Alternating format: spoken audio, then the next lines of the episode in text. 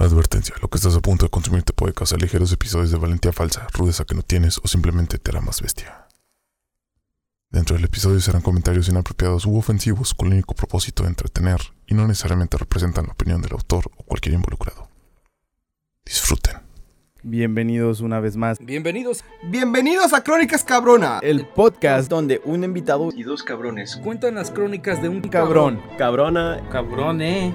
Histórico que todos O nadie conoce. disfrutan. disfruten, chavos. Solamente días y tardes porque buenos y buenos que están escuchando este desmadre, bienvenidos una vez más a la quinta dimensión. Y al día de hoy tenemos un invitado especial. Este, Johnny, si te gustaría Luis, introducirlo. Bienvenido a nuestro espacio. ¿Cómo se llamaba? Luis. Luis. Luis, Luis. ¿verdad? Sí, No chingues, yo no conoces que- a los Sí, invitados. es que lo, lo pronuncié mal, güey. Pendejo yo. Luis, aquí tú eres libre de decir y hacer lo que se te dé la gana. Tú puedes mentarle la madre Mentarle a su Johnny. madre a quien sea. Sí, a quien tú quieras mentarle la madre ahorita, miéntaselas, o sea, a lo que tú quieras, ¿va? Todos los que estén viendo esto. Ah, Sí, sí, una mentada para todos ustedes, los, A de parte de Crónicas Cabronas. Pues bueno, Luis, este, te explico aquí la dinámica de este podcast. Eh, aquí los invitados les toca leer la intro, Nuestra introducción. la introducción de lo que se va a decir hoy. Si lo dices bien, sin trabarte y sin titubear, este, sales en la intro de la segunda temporada. Va, va, va. ¿Ok? Así que todo está en ti, nada más tienes un intento. Si quieres repasarlo de volada, pero nada más tienes, puedes repasarlo una vez. Puedes hacerlo normal o si, si, si quieres hasta puedes rapearlo. A veces se me ocurre Lo hacer- puedes rapear, cantar. Puedo hacer Ajá. una versión eh, leída y otra versión rapeada. Sí, sí, sí, sí. ¿Por qué no? Aquí Ok. todo- Esta es la versión leída. Bienvenidos a Crónicas Cabronas, el podcast donde un invitado y dos cabrones cuentan las crónicas de un cabrón, cabrona, cabrone y eventos históricos que todos o nadie conocen. Disfruten, perros. ¡Bravo! ¡Chingó, chingó! se chingó a Denis, a César, se- a todos. A todos los invitados, güey. Se los pasó por el arco del triunfo. putos. Sí, no. A ver, ahora la versión rapeada, rapeada. Sí, sí, sí. Venga, venga. Venga con esto a todas las personas, bienvenidos sean a Crónicas Cabronas, el podcast donde un invitado y dos cabrones de todo lo que pasan te hacen menciones, cuentan las crónicas de un cabrón y esta no será la excepción, cabrona, Uf. cabrone y eventos históricos y también eventos que son crónicos de todos o nadie conocen, disfruten. ¡Oh! ¡Güey! ¡Estuvo vergas, güey! ¡No mames! ¡Qué Sí, chido, güey. Güey! No, me hizo ver como un novato en mi versión. Güey, yo nunca he conocido a alguien que se eche así las rimas, ¿eh? Neta.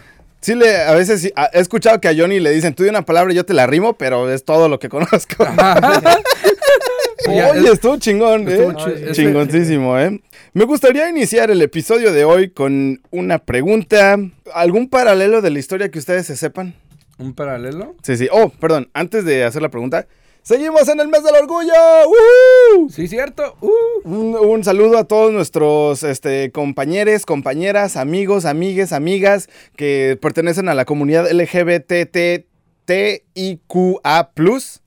Este, aquí pues, en de Solidaridad tenemos la banderita, por si se preguntan qué, qué, onda, qué onda con la banderita, pues por eso la tenemos aquí todavía. Y le puse un nuevo sticker en mi desta. Ahí tengo un sticker también por si quieren uno, ¿eh? Este, ahora sí, perdón, ya, volviendo al tema, ¿no? ¿Algún paralelo histórico que ustedes conozcan, del que sepan o... ¿Paralelo en qué? No cuenta, no cuenta de lo que ya hemos hablado, Johnny, Ah, porque ya hemos hablado de paralelos Órale, históricos. órale, órale. Así como, por ejemplo, una Mulan de la historia. O alguien que ya haya hecho algo de, de que haya pasado en otra parte. Y si no saben, pues este. ¿Para qué sirve la historia? Vamos a la, a la- a la vieja confiable, ¿no? Yo, yo entendía un paralelo de la historia es como Un paralelo como lo que te enseñaron y otra historia, otra versión de lo que tú sabes. Mm, ok, ok. Pero mm, Algo alterno, ¿no? Ujú, sí, sí, Una sí. versión, pues. Escuché de un, de un. La versión real de un Rambo, güey. Un Rambo. Un soldado que iba a la guerra con sus pinche arco de, de guerra, güey. Y mientras otros. llevaban- oh, ya Ajá. sé de quién. Muy pronto, próximamente en Crónicas Cabronas, ya sé de quién estás hablando. Mientras otros llevaban rifles, él sí llevaba su pinche arco y. Tenía. A lo se, bestia, güey. se llevaba su arco, una espada y una gaita. Ajá. yo me sé la de mm, Emiliano Zapata, ¿conocen? Ajá, ajá. Eh, sí, comúnmente nos cuentan que es el héroe, pero yo me sé una historia alterna donde él es el villano. El villano de la Ajá. historia. Ah, Ah, la mira. perspectiva de los enemigos. Sí, no, bueno, y es que también, por ejemplo, hay muchas cosas como, por ejemplo, Pancho Villa. Pancho Yo, Villa. aquí lo mira, Pancho Villa, dicen que es un gran héroe y todo, pero en sí fue como un asesino, violador y todo. Este, pero bueno, igual, este, me alegra que pues estén más o menos así de, en cuanto a esto. Aquí yo les traigo, bueno, ahora sí ya vamos con la lectura, ¿no? Vale. Como en todos los tiempos hemos visto, en los tiempos de la historia, siempre ha habido un paralelo. Y en este caso, el evento de hoy no va a ser una excepción. Y no vamos a hablar de un evento, vamos a hablar de una persona. Aquí les traigo el paralelo de Mulan. Ah, no mames. Sí, una soldada que se disfrazó de hombre para meterse al ejército y pelear por su país. No salvó China, pero sí ayudó a, a- a que su país se independizara. O sea que sí existió, güey. Eh, esta no es Mulan, güey. Esta es otra, con otra historia parecida a la de Mulan, pero bueno, ni tanto, porque O son diferentes costumbres y todo ese rollo. reales. Ajá, sí, sí, sí. sí. Chance hasta de ahí se inspirarían para crear a Mulan. ¿Quién sabe? Pero lo dudo, porque esto no es de la China, güey. Ah, bueno, entonces nevermind. Ajá, esto es, es, bueno, para no hacer comparación con Mulan, una Sor Juana Inés. Órale, órale. ¿Ok? Así ya. Y entonces, eh, eh, así que pues sin darle tanto preámbulo a este rollo, el día de hoy les traigo las crónicas cabronas de Débora Sampson Gannett, Órale, nunca la había oído. la mujer élite que sirvió en el ejército de los Estados Unidos durante la guerra revolucionaria. Oh. O sea, durante la guerra do- cuando los Estados Unidos estaban independizando de. Gran Bretaña. Pero para poder seguir continuando con nuestra historia, seguir continuando, me encantan esos pleonasmos. para poder seguir continuando con la historia, hay que darles un poquito de contexto histórico. Va, va, va. ¿Qué- ¿De qué se trató la independencia de Estados Unidos? Pues bueno, resulta ser que llega Cristóbal Colón y hubo una pinche carrera por conquistar el nuevo, el nuevo mundo, ¿no? Que le llamaban. ¿no? Una de las tres potencias que siempre conquistaron, el- bueno, que dominaron, de hecho, el nuevo mundo fue Francia, España y, y Gran Bretaña. Y tenían como un terreno dividido acá en lo que sería la sección de, este, como de la costa este Ujú. Se estaban disputando un terreno que Francia decía, no, este terreno es mío, y Gran Bretaña decía, no, este terreno de, de entre nuestras propiedades es mío. Y total, se armó un pinche desmadre gracias a que un nativo americano mató a un francés y se inició la puta guerra. Órale. Un conflicto que duró durante siete años y salió victorioso Gran Bretaña. Y durante este co- conflicto, a la hora de hacer las negociaciones de paz, España les regala Florida a, les- a los Estados Unidos y Francia, de plano, retiró todas sus tropas del nuevo continente. Y todo, y todo, todo, todo el pinche terreno se le quedó a los Estados Unidos, el Gran Bretaña. Y dicen, ok, gastamos alrededor de 60 millones de libras esterlinas para proteger esas 13 colonias de los Estados Unidos. ¿Qué hacemos ahora? Y dijeron, ok, vamos a eh, aumentar, incrementar los impuestos. Bueno, primero le, pi- le pidieron dinero a las 13 colonias, que por cierto, en las 13 colonias no había reglas, era un El mundo... salvaje oeste. Sí, el viejo este, así más o menos. Cada quien hacía sus pinches reglas, güey. Tú podías matar y hacer lo que quisieras, todo ese rollo, ¿no? Entonces es cuando llega Gran Bretaña y dicen, oye, ¿sabes qué? Gastamos un chingo de feria en protegerte, mochate con una lana, ¿no? Y en pocas palabras, el, el reino, eh, Estados Unidos le sacó el dedo y le dijo, ni mergas, no te voy a dar ni madres y a ver cómo le haces, ¿no? Y dijeron, ok, pues está bueno, entonces te vamos a subir los impuestos y no puedes recibir este, materias primas de otros países, todo tiene que ser británico. Como lo que está pasando en Ucrania ahorita. Ah, sí, bueno, es, es que ya es un conflicto puta, güey, que está Sí, horrible, güey. Del culo. Un saludo a todos los ucranianos y a los rusos, ¿no? Eh, y entonces, ¿qué es lo que hacen? Pues pasan primero el, el acto, el, el acto, pendejo, la ley de azúcar, ¿no? Que nada más podían recibir azúcar de Gran Bretaña y Gran Bretaña le cobraba un chingo de, de impuestos en esas importaciones. Y total, los Estados Unidos no les gustó, pero pues era de que pues aguántense cabrones. Después pasaron la ley de sellos, que lo que era es, por ejemplo, ok, compré una casa nueva, este, necesito un notariado, ¿no? Llega alguien, te da un notariado. Y por ese, ese, notariado te cobraban. Todo pues, lo que necesitaba notaria- eh, ser notariado, les cobraban un impuesto. ¿no? Esto decían, ok, es 3 centavos, que 3 centavos de 50 dólares, ¿no? Por un notariado, por, por que esté notariado. Y entonces lo que pasó fue que los Estados Unidos estaban hartando todo este desmadre y empezaron a armar sus pequeñas milicias locales. Y este, como que eh, esto fue, era una tensión que tenían entre los soldados. Y para calmar a estas milicias locales, el rey George, mm, no sé qué, aquí arriba, este rey George, mandó mil soldados británicos al Nuevo Mundo para aplacar, apaciguarlos. Y no solo eso, sino que eh, este, todos los que eran británicos tenían prioridad sobre las gentes que nacieron en las colonias y lo que hacían era que tenían que hospedar a los soldados británicos en sus casas a huevo. No. Ellos tenían que darles de comer, tenían que limpiarles todo. Y muchos soldados británicos estaban coqueteando con las parejas de los dueños de las casas, de güey. los, de los anfitriones. Sí, de los anfitriones, güey. No mames, güey. Y no solo eso, sino que también cuando alguien hablaba o se quejaba del Reino Unido, eran metidos a la cárcel sin, Sin juicio. Sin juicio, sin, sin, sin juicio. Y aparte de eso, eh, no podían decir nada en contra del gobierno. Y aquí fue donde Una se basaron. dictadura, ¿no? Era una dictadura, dictadura cabrona y de aquí fue donde se basaron para hacer las 10 enmiendas, las primeras 10 enmiendas. Por eso la primera enmienda es de que eh, libertad de expresión y de, y de quién sabe qué, ¿no? Ajá. No me sé muy bien todavía, es que ahorita con la presión de la cámara, con la presión de esta, también este, dicen todo mundo, creo que era el, la quinta enmienda, tienes derecho a, esto es hoy en día, son leyes que pasaron hoy en día, gracias a este evento que pasó en aquel entonces. A la madre. Eh, al- también la otra de la constitución era de que no puedes este, darle hospedaje a soldados a menos que estemos en tiempos de guerra. Por eso ahorita si hay un soldado y le quieres dar hospedaje no puedes porque pues es en contra de la ley, ¿no? Te metes en Bueno, no puede, no puede ser forzado, ¿me entiendes? Que aquí el Reino Unido sí los forzaba. También otra cosa que tenían era que, ah, ¿cómo se llamaba? No, te- todo mundo, güey, todo el pinche mundo en los Estados Unidos, sea ilegal, sea legal, tenga o no tenga lo que quieran, tiene derecho a un juicio antes de que se les quite la libertad. Un policía no te puede matar, no te puede este, declararte culpable sin un previo juicio. Ahí, ahí se las dejo, ¿eh? Para Es que por eso que para todo, corte, corte. Todo se necesita una corte, todo necesita el, el proceso legal para que pueda ser, este, para que le puedan quitar este, libertad, la libertad, tienes que pasar el proceso de la ley, para que te puedan quitar liberty o life también. Por eso es cuando dicen que pueden darte la sentencia de muerte, que La ahorita ya están medio muerte. quitándola también, ¿eh? Lo vuelvo a decir, no te- un policía no te puede declarar, o sea, no te puede meter a una prisión federal ni nada de eso, sin antes ir a un juicio.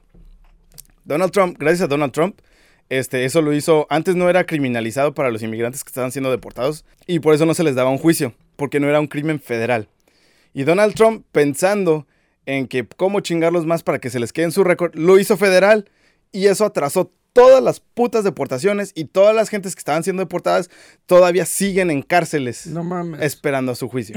Hasta el día de hoy. Hasta el día de hoy todavía siguen todas las gentes que han, han- como que han en las redadas que se han llevado, una vez que Donald Trump lo pasa a hacer este crimen federal, ya tienen derecho a un juicio. O sea que de cierta manera, gracias a Donald Trump, ya tienen un poquito más de derecho a las personas que fueron agarradas por las redadas. O sea que nos quiso chingar, pero los ayudó. sí, nos ayudó. gracias, Donald Trump. Gracias, pendejo. Y bueno, por eso fue que dijeron todo el mundo tiene que ir a huevo a una corte, porque en estos tiempos a las, a las gentes que se estaban protestando los metían sin, sin corte. Y fue es por eso que es importante saber la historia también, para entender por qué nuestras leyes hoy en día son por, como son. Son como son. Entonces llegan las tensiones a estar súper altas. Los soldados están acá tratando de apaciguar a los, a los pueblerinos, ¿no? A los de las colonias. Y entonces en Massachusetts hay una protesta de, de las 13 colonias en contra del Reino Unido. Y los soldados estaban también ahí enfrente. Y lo que empezaron a hacer es que los colonistas, los colonistas, pendejos, los de las colonias empezaron a aventarles bolas de nieve a No los soldados. Las bolas de nieve se tornaron en piedras y después en ostras por alguna pinche ¿Ostras? razón. Literal, De, de piedras pasaron a ostras. literalmente ostras marinas. Y entre más gente iba juntándose, más soldados iban llegando, güey. Ya sabrán en qué culminó esta. Una guerra de nieve. Una masacre. Una guerra de nieve, güey. Güey, se estaban tirando cualquier mamada, güey. Los soldados de- tiran sus rifles y aviéntenle bolas de nieve. El ¿Por qué episodio, el episodio de Bob Esponja, ¿no? Bueno, quiero pensar que la cosa fue por buen camino, güey. No, güey, el humano es una, es una, es una, es un ser muy violento. Y como dijo Luis, una masacre. Y esta fue conocida, abrieron fuego, murieron cinco civiles y esta es conocida como la masacre de Boston. Y aquí fue donde se, este, todos los, las 13 colonias dijeron, no, esto es una ley, esto es una atrocidad en contra de la- del ser humano, ¿no? El ser viviente, ¿no? Y empieza la guerra revolucionaria. Y aquí es donde ya tenemos suficiente contexto histórico y podemos pasarnos a la historia de nuestra protagonista. Chido. Que por cierto, se me olvidó decir, esto por fin tenemos es, una historia de lo que carecemos. No hemos hablado de muchas mujeres. Y de hecho este es un episodio Ya. especial, Luis, porque esta es otra mujer de la que vamos a agregar en nuestra lista. ¿Cuántas llevamos? ¿Nada más Miriam? Miriam y esta. ¿No más dos mujeres? Sí, güey. No, pues discúlpenos. Nos eh. van a tachar de feministas. No, no, de feministas, de machistas, eso, güey, eso de misóginos. Eso. Discúlpenos, no somos misóginos, pero pues vamos a tratar de poner más mujeres, güey, porque no. Nos falta el oso soldado. Ah, sí, Ajá. pero ya hemos hablado de animales con eh, Stubby. Ah, sí, sí. Deborah Sampson nació el 17 de diciembre de 1760 en Plimpton, Massachusetts, en la casa ancestral de sus abuelos, una casa que aún se mantiene en pie. El nombre de su padre era Jonathan Sampson y el nombre de su madre era Deborah Bradford. Sus hermanos fueron Jonathan, Elisha, Hannah, Ephraim, Nehemiah y Silvia. La madre Sampson era bisnieta de William Bradford, el primer gobernador de la colonia de Plymouth cuando llegó el, el- Mayflower, la primer colonia de Estados Unidos. La ascendencia de Sampson también incluía pasajeros del Mayflower, o sea, la, la primera embarcación en llegar a los Estados Unidos, de ambos lados de su familia, incluidos William Bradford de su madre y Henry Sampson de su padre. A la familia de Sampson se le dijo que su padre murió en un naufragio, pero la evidencia sugiere que en realidad abandonó a la familia y emigró al condado de Lincoln, Maine. No mames. Cuando el padre de Samson abandonó la familia, su madre no pudo mantener a sus hijos porque eran siete hijos. A la madre. Por lo que colocó en casa de amigos y parientes una práctica común en la Nueva Inglaterra del siglo XVIII. Samson fue colocada en la casa de un pariente materno. Cuando su madre murió poco después, Fue por los cigarrillos, literalmente, el papá, güey. el papá fue por los cigarros y la mamá pues fue por, por la tumba, yo creo, porque murió, ¿no? Pasó a mejor parte. Sí. Este, total, la- la- ayer le enviaron con el revendedor Peter Thatcher, que entonces tenía 80 años. Los historiadores creen que Samson aprendió a leer, quien podría haber querido que Samson le leyera versículos de la Biblia. Y aquí como que hay unas discrepancias porque dicen que a la edad de 10 años Deborah Sampson fue una criada contratada. Ahora. ¿qué es una criada contratada? Ya este tema lo hemos hablado con el, el capítulo de Peter Francisco, vayan a verlo. Criada contratada era, este, tú, mientras no seas un afroamericano, seas blanco, te puedo dar un contrato, pero eh, un contrato de que, ok, me debes dinero, digamos que tú me debes un millón de dólares, ¿no? Te voy a decir, ok, Johnny, no tienes la feria para pagarme el millón de dólares. Aquí hay un contrato que dice que vas a trabajar para mí y vas a hacer todo lo que yo te diga por 10 años. A la madre. Y tú, pues, o sea, no, sin poderlo pagar y sin paga, güey, pues lo firmabas y ya te quedabas como criado contratado y ya yo te decía, hey, Johnny, vete para allá. Y quién sabe qué, y así, Es ¿no? como firmarle tu alma al infierno, güey. Exacto, venderle tu alma a quien le debes dinero, como a los bancos que le damos, le damos nuestra pinche alma. en Banco México te es la vida. Sí, a huevo, sí.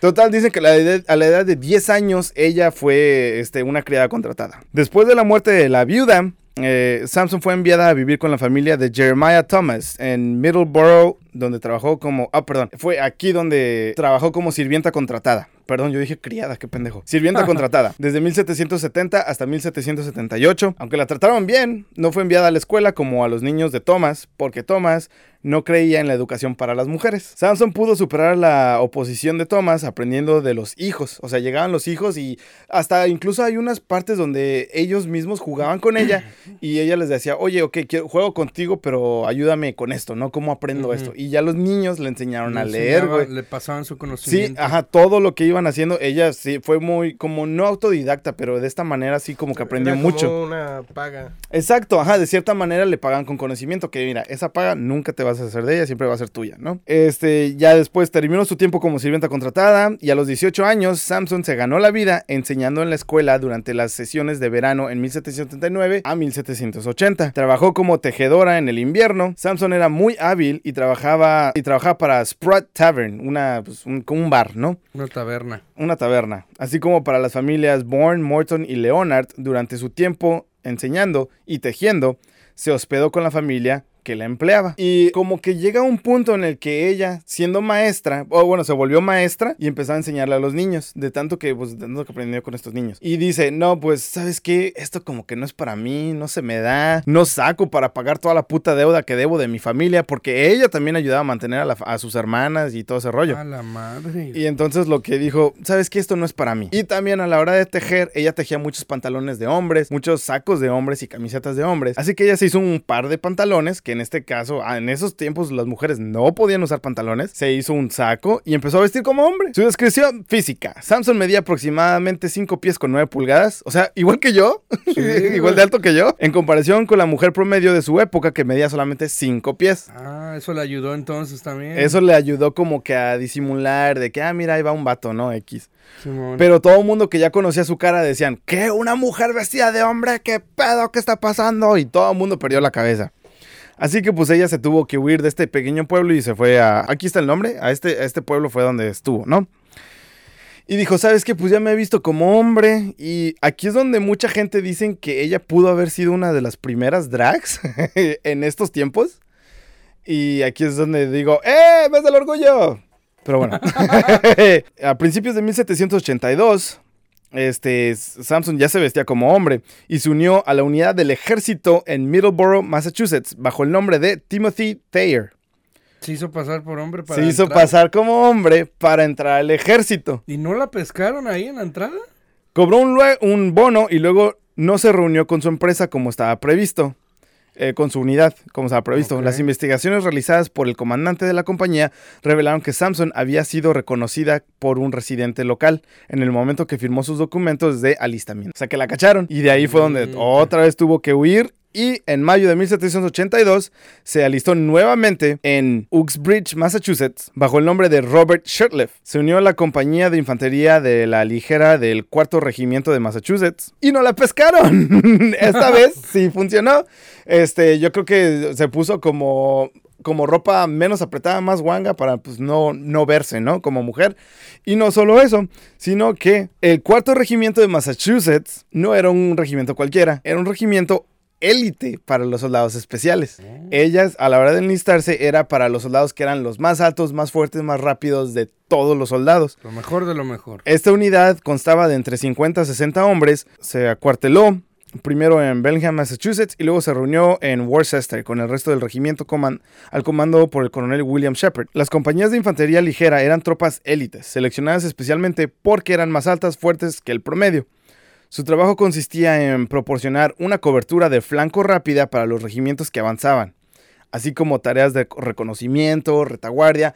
O sea que hay una posibilidad de que esta cabrona haya, haya hecho sus ejercicios con Peter Francisco, güey. Porque Peter No. También era un élite, güey, para George Washington, No güey. mames. Güey, ¿cómo se conecta la puta historia, güey? Esto es lo hermoso de la historia, Vayan güey. a ver ese capítulo. Sí, Peter Francisco, creo que es el segundo capítulo, ¿no? Segundo capítulo de Crónicas Cabronas. Y pues bueno, este, esta hace su entrenamiento y no solo eso, destacó, en co- eh, destacó eh, a la comparación, destacó sobre todo, en todo, güey. Intelecto, fuerza, velocidad, todo, güey, ¿En reconocimiento. fuerza también? Ay, güey. Nunca hagan enojar a una mujer. De por sí ya son peligrosas. Sí, güey, y es que en estos tiempos esas gentes decían que, no, pues es una mujer, ¿cómo chingados va a ser más fuerte que un hombre, no? Y es de que, puta madre, están pendejísimos. Y por cierto, no solo eso, a ella al acceder a este ejército, a ser parte, a hacerse soldada, eh, fue la primera mujer durante 200 años, antes de 1948, cuando las mujeres ya podían ser soldados. O sea, 200 años antes, ya ella fue la primera mujer en ser mames, soldado, güey. güey. Sí, güey. Y de hecho, la única razón por la que sabemos su historia es porque un cabrón, güey, encontró un diario que se la llevó una, a una tienda de antigüedades.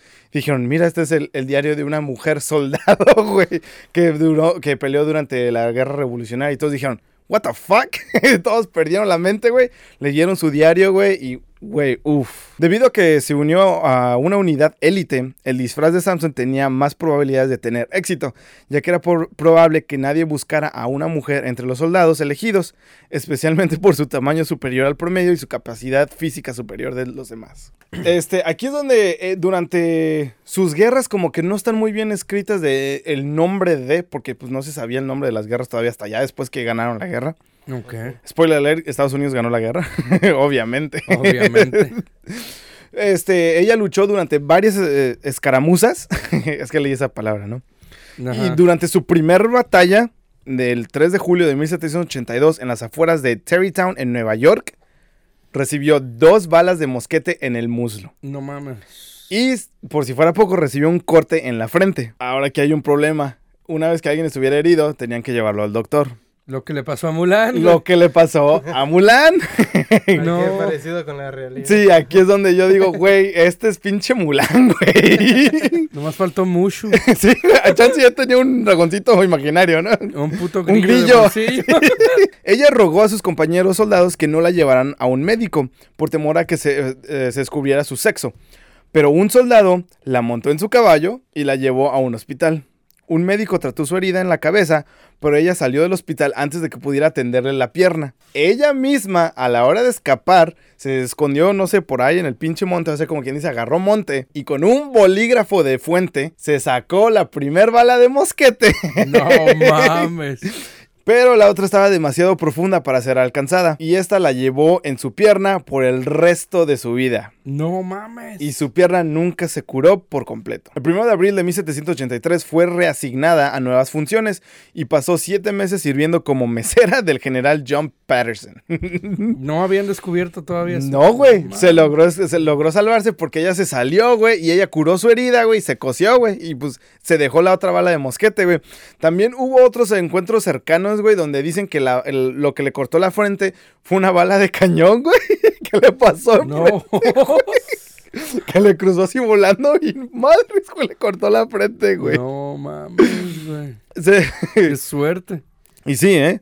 Se pensó que la guerra había terminado después de la batalla de Yorktown, pero como no había un tratado de paz oficial, el ejército continental, el de los Estados Unidos, permaneció en uniforme. El 24 de junio, el presidente del Congreso ordenó a George Washington que enviara un contingente de soldados al mando de Patterson a Filadelfia para ayudar a sofocar una rebelión de soldados estadounidenses, porque aquí habían los, los leales y los insurgentes, ¿no? Y los leales eran los que querían seguir siendo parte del Reino Unido y los, le- y los insurgentes eran los que querían su propia independencia. A los que no sepan, estamos hablando de la historia de la independencia de Estados Unidos. Casi la del patriota, ¿no? Exacto, eh, eh, en eso toma lugar. Que de hecho Wolverine estuvo en esta guerra. si vieron la película. Simón. Y también lo que estaban protestando estos soldados que fueron a apaciguar era porque no se les había pagado. Y es que el nuevo, el nuevo país de Estados Unidos no tenía feria, güey. Era pura gente voluntaria, güey, con sus armas de que, que usaban para matar a los cerdos y todo ese rollo, güey. No mames. Sí, pero mira, así es como ganaron la independencia. y durante el verano de 1783, Samson se enfermó en Filadelfia y fue atendida por el doctor Barnabas Binney. Le quitó la ropa para tratarla y descubrió la tela que usaba para vendar pues, sus pechos, ¿no? Sin revelar su descubrimiento, a las- no le reveló su secreto a las autori- autoridades militares. La llevó a su casa, donde la cuidaron, su, a su esposa y sus hijas y, y una enfermera, ¿no? Y en septiembre de 1783, tras la firma del Tratado de París, se fijó el 3 de noviembre como la fecha de salida de los soldados. Cuando el doctor Binney le pidió a Samson que le entregara una nota al general Patterson, ella asumió correctamente que revelaría su, sex- su sexo. En otros casos, las mujeres se hicieron pasar por hombres para servir al ejército fueron reprendidas. Pero Patterson la, la dio de alta y una nota con algunos consejos y suficiente dinero para viajar a su casa. Y fue dada de baja con honores en West Point, Nueva York por el general Henry Knox el 25 de octubre de 1783, después de un año y medio de servicio. Y con esto le dieron una pensión militar por el resto de, pues hasta donde se le haya dado. No mames. O sea, sí se les dio una, ¿cómo se dice? Una baja, la dieron de baja con honores y todo por ser una, una- un, soldado, soldado. que peleó en la guerra, güey. Y no supieron que fue una mujer hasta después que ella re- reveló este secreto. Y le quitaron su pensión porque era mujer. Pero no la reprendieron y hasta eso hubo muchos periódicos que la, que la felicitaron y dijeron como una mujer en estos tiempos y bla, bla, bla, todo ese rollo. Estuvo chingoncísimo. Y años después, creo que fue dos años después de 1783 cuando la dieron de baja, aquí es donde ya llego a la parte donde digo, donde había una mujer que ella conocía que se iba a meter en problemas por ser como soltera y sin hijos. No me acuerdo, hubo un pedo y Samson haciéndose pasar por hombre como veterano se casa con ella, güey. Y con esto le salvó la vida de ir a prisión y con esto se quedó casada con ella por dos años. la onda. Aquí es donde digo, no se sabe si realmente fuera lesbiana o no, pero yo digo que tal vez sí. O a lo mejor era bisexual, porque después se divorció, porque después de que la ayudó y todo ese rollo, se divorciaron. Y Samson se casó o se volvió a casar con un granjero llamado Benjamin Gannett, un agricultor de Sharon, Massachusetts, en Sutton, Massachusetts. Y el 7 de abril tuvieron cuatro hijos, tres suyos y uno que quedó huérfana y la adoptaron. Y vivían con el padre Gannett en la granja de la familia Gannett, pero tuvieron un éxito limitado porque era, esta granja era muy pequeña y el promedio y la tierra que habían este, no tenía como que muy buen, este... O sea, las, las tierras fueron trabajadas en exceso, no tenían suficientes como minerales para que creciera. Ya estaban muy Algo- estériles. Exacto, güey, ya habían quedado muy estéril la, la, la tierra, güey, que se usaba, no crecía ni madres, güey. En enero de 1792, Samson solicitó, a la legislatura del estado de Massachusetts el pago del ejército que habían retenido por ser mujer. La legislatura accedió a su, a su petición y el gobernador John Hancock le firmó esta petición, güey. O sea que le detuvieron, descubrieron que era mujer y le quitaron su pensión, pero ella dijo, cabrones, yo peleé por ustedes, no mames, o sea, yo les ayudé a, a esto, güey, necesito mi pensión. Y pues John Hancock, el que firmó la Declaración de Independencia, este, aceptó todo eso, güey. Durante estos tiempos la granja estaba muy endeudada y ella le pedía dinero a su mejor amigo Paul Revere. Y a los que no sepan, Paul Revere fue el que hizo la, la, la carga durante la medianoche gritando, ahí vienen los británicos, que alertó a todo el pueblo ahí en No Massachusetts. Y fue donde se inició la guerra de, Estados Unidos, de los Estados Unidos, güey. Y ese era su mejor amigo, güey. Guau. Se hicieron amigos en la guerra. El mundo es pequeño. Muy pequeño, güey. Siempre lo he dicho, güey. La, la legislatura le otorgó 35 libras más intereses hasta su descarga en 1783. Eh, En 1797 se publicó una biografía de Herman Mann que se llamaba Reseña Femenil, la vida de Deborah Sampson, la mujer que peleó en la guerra de la revolución. Y salió su biografía y todo este rollo. Y gracias a que salió esta biografía, güey, mira, lamentablemente su vida nunca fue de riquezas y la pensión que les daba hasta la fecha sigue siendo una mierda Una que les damos a los veteranos. no le daba para mantener a toda su familia, así que lo que tuvo que hacer era que ella se dedicaba a dar tours y explicar cómo era la vida antes, qué fue lo que hizo, lo que peleó, y no solo eso, sino que también ella usaba el mismo uniforme que se le fue dada y les enseñaba su batalla, su, ¿cómo se dice? Su herida de batalla, este, y luego los mismos del público le, le hacían hacer retos así de la militar cabroncísimos y ella los hacía, mientras que otros hombres que hacían el mismo reto no podían, güey. No mames. Y como que de esta manera como que despertó ese, como que ese conocimiento de que, ¿sabes qué? Tal vez las mujeres no sean objetos como nosotros las vemos, ¿no? Pero esa idea murió muy rápido. La, la bala esa que se dejó en la pierna, dices que la llevó un buen... Toda, Toda su vida, sí, toda la vida. ¿Nunca hizo por quitársela incluso después de todo ese desmadre? Es que yo siento que se- eh, ¿O como- se la dejó como algo muy personal, así como... a lo que yo voy es como un, un memento, como un recordatorio, Ajá. ¿no? Yo quiero pensar. Y este, no solo eso, sino que en aquel entonces no era así de fácil de me voy a operar para que me quiten la bala, ¿no? Mucha Oh, gente moría de una simple infección de uña, güey, te podía matar en aquellos entonces. No había penicilina, nada para la, combatir la infección, güey. Y por eso era. Y no había anestesia, güey. La gente que les amputaban los pies, güey, nada más le daban un pedazo de madera a morder, Ah, güey. su madre, Y güey. mientras que un serrucho, güey, eh, un, un- Ah. una botella, media botella de puto whisky, güey, y vámonos, cabrón, a serruchar tu pinche pie, güey. Ah, Sí. yo, la duda que me quedó es que, Ajá. Que cómo no se enteraron que era mujer si no la dela- delataba su voz. Bueno, yo no sé la verdad, no escucho, no sé si realmente, porque hay mujeres que sí se escuchan, pero hay también muchos hombres que tienen voz así como muy chillona, ¿no? Pero sí te quedas con eso de que, oye, este vato como que tiene una voz así muy rara. Eh, bueno, ¿qué importa, no? Yo pienso Es que a el mejor- rarito del grupo. Ajá, como que quedaban así y todo el mundo le hacía bullying a su voz chillona, ¿no? Como le hacemos con Cristian, ¿no? Ándale, güey. Sí. Entonces se pone a dar tours y todo ese rollo, pero no se hizo rica, güey. Un 29 de abril de 1827 murió en Sharon, Massachusetts, de fiebre amarilla. güey. Se contrajo de la Fiebre fiebre amarilla. amarilla. Eh, la enterraron en el cementerio Rock Ridge, pero no le dieron honores militares. Qué culero. Después de su muerte, este, dejó un legado. La ciudad de Sharon co- conmemora a Samson con una estatua frente a, la a la biblioteca pública, el parque Deborah Samson y la casa Deborah Samson Gannett, o sea, de su granja. Y luego también tienen un parque nombrado de- a, a- pues, a nombre de Deborah Samson que es la propiedad privada y no está abierta al público. Las tierras de cultivo alrededor de la casa están protegidas para garantizar que no, no se produzca ningún desarrollo de hacienda de la hacienda histórica. En 1906, en la ciudad de Plimpton, Massachusetts, con el capítulo de Deborah Sampson de las hijas de la Revolución Americana, colocó una roca con una placa de bronce inscrita en memoria de Sampson. Durante la Segunda Guerra Mundial, el Liberty Ship nombraron un Uno de los barcos de batalla, sí, cierto. uno el de los, Samson. el nombraron el SS Deborah Gannett. Sampson. Fue nombrado en su honor. Fue colocado el 10 de marzo de 1944. Pero sí, hubo un barco, güey, durante la Segunda Guerra Mundial que tuvo su nombre, güey. Hasta la nombraron en la película de Pearl Harbor. ¿Sí? Sí. Ah, mira, pues mira, esa- ese barco que en Pearl Harbor eh, fue nombrado gracias a esta cabrona, güey. Wow. A partir de 2000, la bandera de la ciudad de Plimpton incorpora a Samson como la heroína oficial del- de, de Massachusetts. O sea, la pusieron en su bandera del estado, güey. Damn. Después de eso, apareció en un chingo de capítulos, en un chingo de lugares. Tal vez parezca un poco bruto, pero hasta aquí es la conclusión de la vida de la cabronaza que fue Deborah Samson. Hell yeah. La mujer, la primer mujer soldada de los Estados Unidos, la primer drag, yo me atrevería a decir, de los Estados Unidos. Y me habría tumbado de un madrazo. A todos, creo, güey, no mames. Creo que nos tomaría dos de nosotros para ganarle en las vencidas, ¿no? No, hombre. Y pues bueno, de aquí vamos de izquierda a derecha. Luis, ¿qué te pareció la historia? Muy ¿Cuál fue tu parte favorita? Y pues, sí, a ver, perdón, perdón. Muy interesante y pues mi parte favorita fue que realmente ella, más que por el dinero, más que por riquezas, luchó por una ideología que tenía y Exacto. dejó un legado que pues hasta hoy en día se sigue sosteniendo. Hoy en día todavía seguimos hablando de eso y todavía tenemos... ¿Qué? ¿Te manchaste qué, güey? Amaba a su país, ¿no?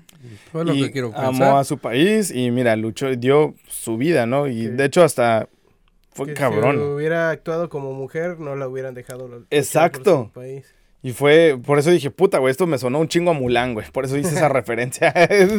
Johnny, ¿qué te pareció la historia y cuál fue tu parte favorita? Chido, pues cuando dices que se... Mi parte favorita, cuando se fue, que, que la hirieron, güey, y agarró ya sea un bolígrafo una O navaja, discrepancias. y solita cercerarse ahí, güey. Sí, güey.